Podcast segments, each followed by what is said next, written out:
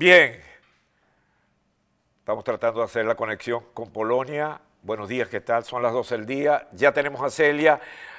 Celia Mendoza de La Voz de América, eh, vía especial desde Polonia. Saben que Polonia es clave por las circunstancias que está en este momento presidente Biden. Celia, buenas tardes. ¿Qué horas tiene usted allá?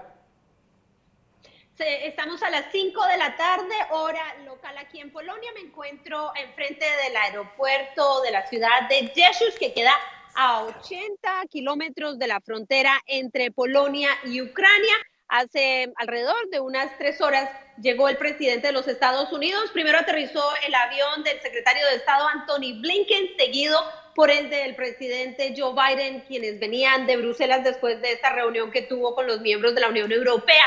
El presidente llegó acompañado de los miembros de la prensa, un equipo muy cerrado. Eh, estamos aquí, de hecho, porque este aeropuerto está conectado directamente con los miembros de la Brigada 82 de los Estados Unidos, la cual fue enviada a principios de este conflicto para fortalecer a los miembros de la alianza. Ah, algo que ha sido curioso durante esta jornada son los inconvenientes que ha tenido el presidente de este país, André Duda, eh, quien eh, tuvo que regresar, su avión eh, tuvo fallas mecánicas y tuvo que regresar a Varsovia, eventualmente aterrizó alrededor de unos 45 minutos tarde, lo que permitió iniciar esta visita, una visita que se da en esta ciudad, que es representativa de lo que está sucediendo. La frontera no se anunció hasta último Ahora, Celia, tengo entendido que la primera visita que hace el presidente Biden es a las tropas que se encuentran allí, ¿no?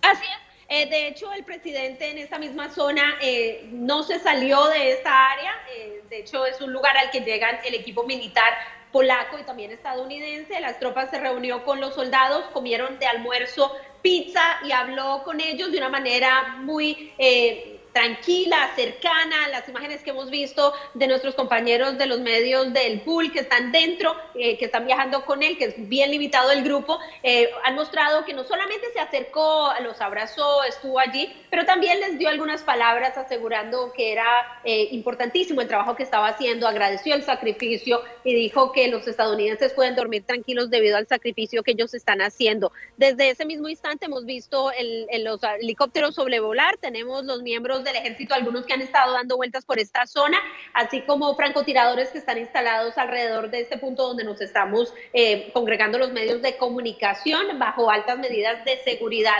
Eh, una visita importante eh, no solamente para él, pero también para el presidente de Polonia, quien se reunió con los miembros del ejército polaco. Y justo en este instante que estamos hablando, Leopoldo, se reúnen en este momento los miembros de organizaciones no gubernamentales con el presidente para darles una detallada eh, visión de cómo ha sido el trabajo con los refugiados, cuál es el trabajo en el terreno, recordando que Estados Unidos anunció mil millones de dólares en fondos que estarán siendo entregados eh, para los países receptores y desde luego Polonia ha recibido más de 2 millones 100 mil de refugiados, mientras que a nivel eh, general, ACNUR habla de más de 3 millones 700 mil hasta la fecha en este primer mes. Así que el presidente realiza una visita que es importante para él, siempre aprovecha para ver a las tropas, eh, lo hace en compañía del secretario de Defensa y del secretario de Estado, ambos quienes ya se habían reunido con él.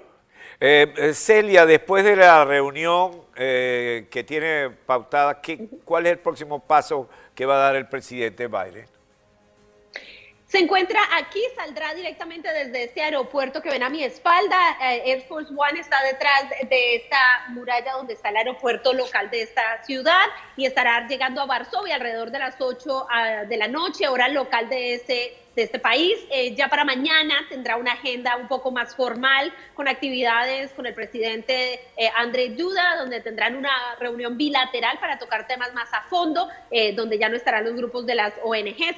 Y en la parte final de su viaje, que será pasado el mediodía, se espera que se reúna con refugiados ucranianos en Varsovia, hable con ellos e inclusive que pueda dar declaraciones públicas desde el jardín de un castillo donde se llevará a cabo según la agenda de la Casa Blanca y ya para las horas de la tarde estaría volando de regreso a Washington, llegaría este mismo sábado a la capital del país después de esta importante visita y también empezarían los preparativos y esto es clave durante esta jornada. Ahora Celia, está distinguiendo mucho a Polonia, ¿no? Porque permanece en Polonia, porque tiene una reunión bilateral con el presidente, porque eh, va a pernoctar allá, o sea, eh, está dándole un peso bastante a Polonia en el sentido de reconocer los dos millones y pico de, de ucranianos que tiene en su territorio, y sabemos que es territorio límite con Ucrania, relativamente muy cercano a Rusia, de manera que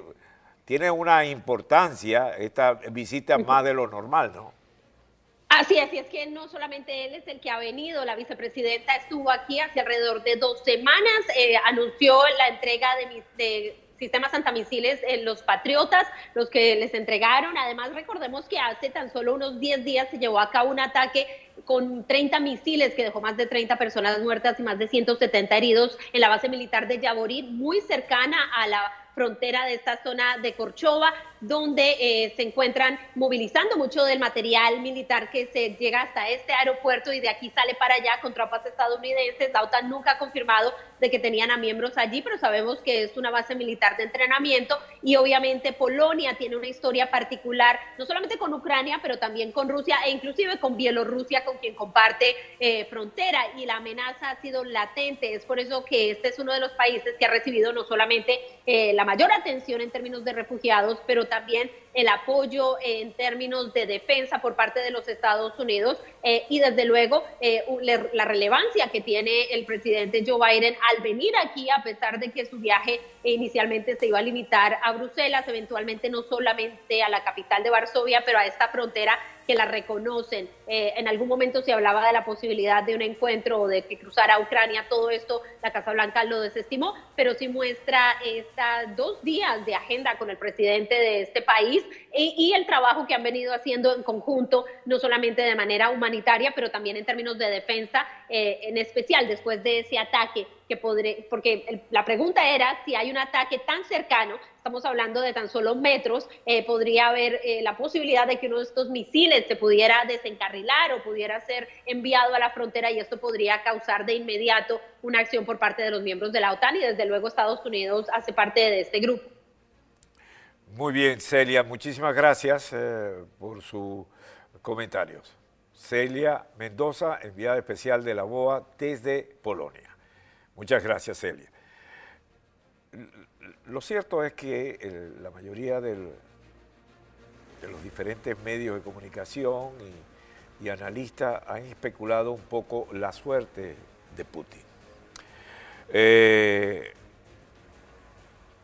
no ha resultado tan fácil la operación en Ucrania, no ha representado para el esfuerzo que se ha hecho unos resultados evidentes, no hay control absoluto, hay un rechazo a nivel mundial por la actitud de Putin, se le ha quebrado la base que tenía de sostén político a Putin de los aliados.